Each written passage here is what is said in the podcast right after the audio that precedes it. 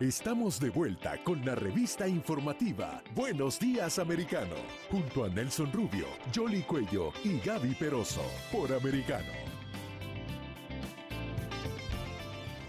Ahora eh, vamos a hablar del tema migratorio. Estamos viendo recientes informaciones que dicen que las Cortes de Migraciones ya han registrado personas que están a la espera, los casos que están acumulados, 1.821.000 casos. Y las Cortes normalmente se demoran alrededor de tres años para resolver cada uno de esos expedientes. Imagínense ustedes la realidad en eh, la que están entonces más de 1.800.000 personas con este aumento sostenido en el cruzo de ilegales a través de la frontera. Le damos la bienvenida a Emilio González, exdirector del Servicio de Ciudadanía e Inmigración y exdirector del Aeropuerto Internacional de Miami. Muy buenos días, gracias por estar aquí. Muchísimas gracias por la invitación.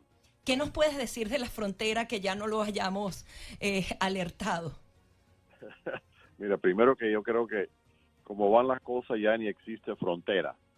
Eh, yo me comunico muy a, menudo con, mis colegas en el Departamento de Homeland Security y me dicen que lo, que nosotros llamamos la frontera es, un puro desastre. Y si no es un desastre es una crisis humanitaria.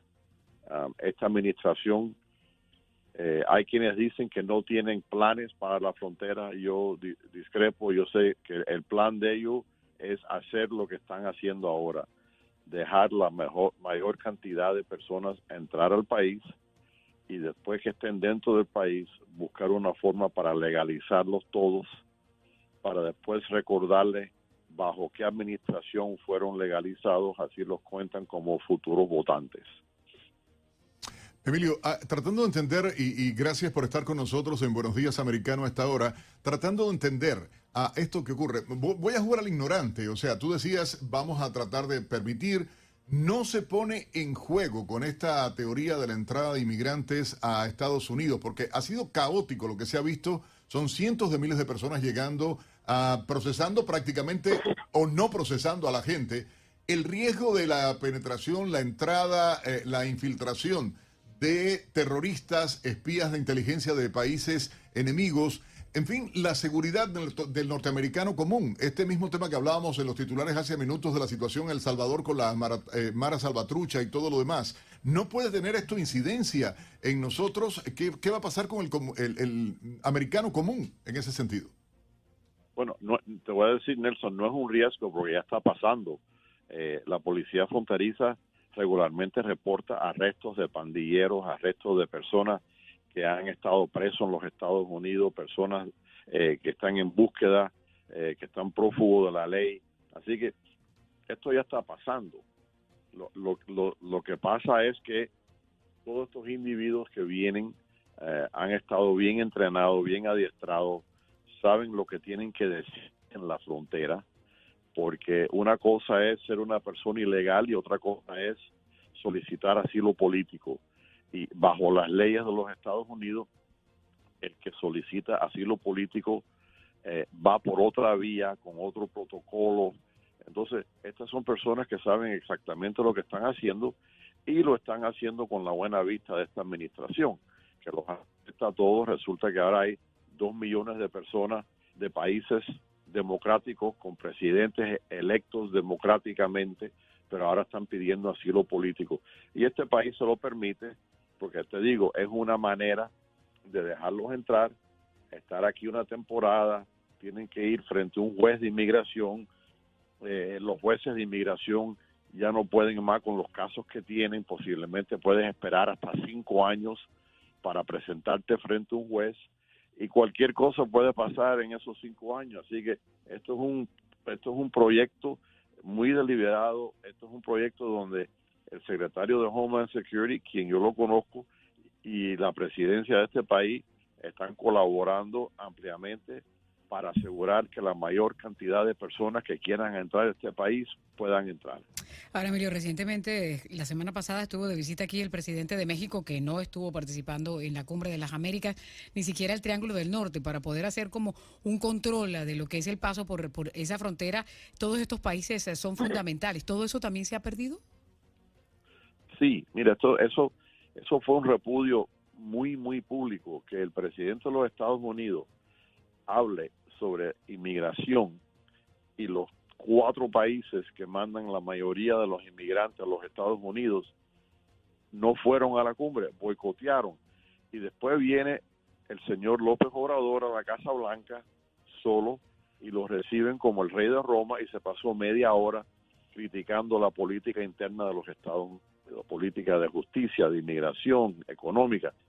Mira, si eso lo hace un presidente americano que va a México y se pone a criticar el presidente de México sobre temas domésticos, lo que se va a buscar es un problema gravísimo, pero como esta administración, la verdad que no le importa, no, no, no, no cuajan.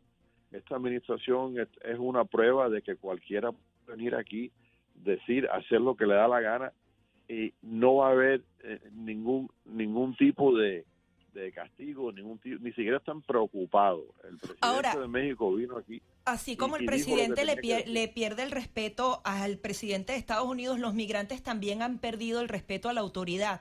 A- además ya no se esconden, se entregan a las autoridades, dicen que van a pedir asilo político y entran completamente sin, sin Bueno, mayores limitaciones. Acu- acuérdate que antes la gente cruzaba la frontera en una forma ilegal para evitar la, la policía fronteriza. Hoy en día cruzan buscando la policía fronteriza y el primero que encuentren dicen que están pidiendo asilo político. Y, e- y en ese momento la policía tiene que actuar en una forma distinta porque la ley dice que las personas que están pidiendo asilo político tienen que tener eh, oportunidad de presentar su caso, el caso va frente a la, el- un juez de inmigración. Es decir, lo que está pasando ahora en la frontera es una, algo muy calculado. Esta gente saben lo que están haciendo, les han dicho qué es lo que tienen que hacer. Eh, la, verdad que es, vergonzoso de que en este país, mira, el, problema mayor que tenemos, te voy a ser sincero, no es ahora. El- el mayor problema va a ser cuando venga la administración después de la administración de Biden porque esa, esa administración va a tener que decidir qué van a hacer con estos dos millones de personas anónimas. Muchos de ellos ni, ni dan sus nombres correctos, no traen identificación, así que uno no sabe quiénes son. El que cruce la frontera en Del Río, Texas, puede ser que le diga a un policía de inmigración, yo me llamo eh, cualquier cosa, yo me llamo Ronald Reagan, eh, yo, yo me llamo quien sea, y le tienen que aceptar ese nombre. Yo me llamo Nelson Rubio. Ah, señor Rubio, muchas gracias. Aquí le vamos a dar un Sí, pero no, no es solo el sistema que está afectando la seguridad, sino la suerte de desastre que se está viviendo en las cortes, como mencionaba Gaby al principio. Son en los retrasos que hay porque el proceso es un desastre lo que está ocurriendo, pero además el descontrol real que hay de las personas, la falta de verificación de información con relación a antecedentes, etcétera, etcétera. Emilio, gracias de verdad por estar en este primera, en la primera emisión de Buenos Días Americano, nuestro primer programa a través de Americano Media. Un placer, Emilio González, eh, director de A la orden. de Migración, ¿cómo no? De, sí, señor, de Migración y Ciudadanía del sí. Departamento de Homeland Security, director del aeropuerto, administrador de la ciudad de Miami, y ojalá y regrese por ser uno de los, los nuestros a la política igualmente acá en a Estados Unidos. local, ¿verdad? Sí, Sí, fue en la, señor. en la administración de George Bush cuando fue director. Señora de- mía, ¿usted se sabe el teléfono ya? No, yo no, pero yo,